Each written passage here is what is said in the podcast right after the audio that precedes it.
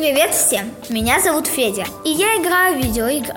Я очень хочу стать киберспортсменом, но меня волнует один вопрос. Говорят, что люди попадают в трагичные случаи, но я очень сомневаюсь, что это именно из-за видеоигр. Но все же, один случай я знаю. Один раз молодой человек просто играл покемонов и ходил по улице. Впереди было озеро, которого он почему-то не заметил. А вот почему. Приложение ему показало, что в озере есть очень крутой покемон, и он пошел вперед и упал. Случай закончился очень трагично. Человека не стало. Вывод один. Надо включать голову.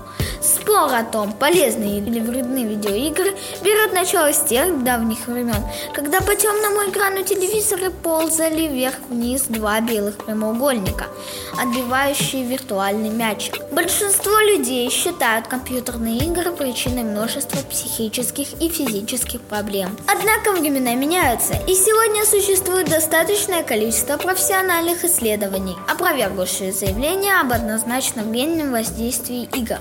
Я прочитал о некоторых исследованиях в пользу игр. Люди, играющие в видеоигры, медленнее стареют, так же, как занятия физкультурой позволяют вам 60 лет чувствовать себя на 10 лет моложе, так и мозг можно держать в форме с помощью видеоигр. Игры ускоряют принятие решений, потому что там медлить точно нельзя. Должна быть быстрая реакция. Еще один плюс. Геймеры довольно общительные и дружелюбные. Ведь видеоигры – это большая социальная сеть, где все друг с другом общаются. Ученым предстоит сделать еще много исследований. Но то, что в играх есть польза, это точно хорошо, потому что они прочно вошли в нашу жизнь и не собираются уходить. Только помните, что во всем должна быть мера.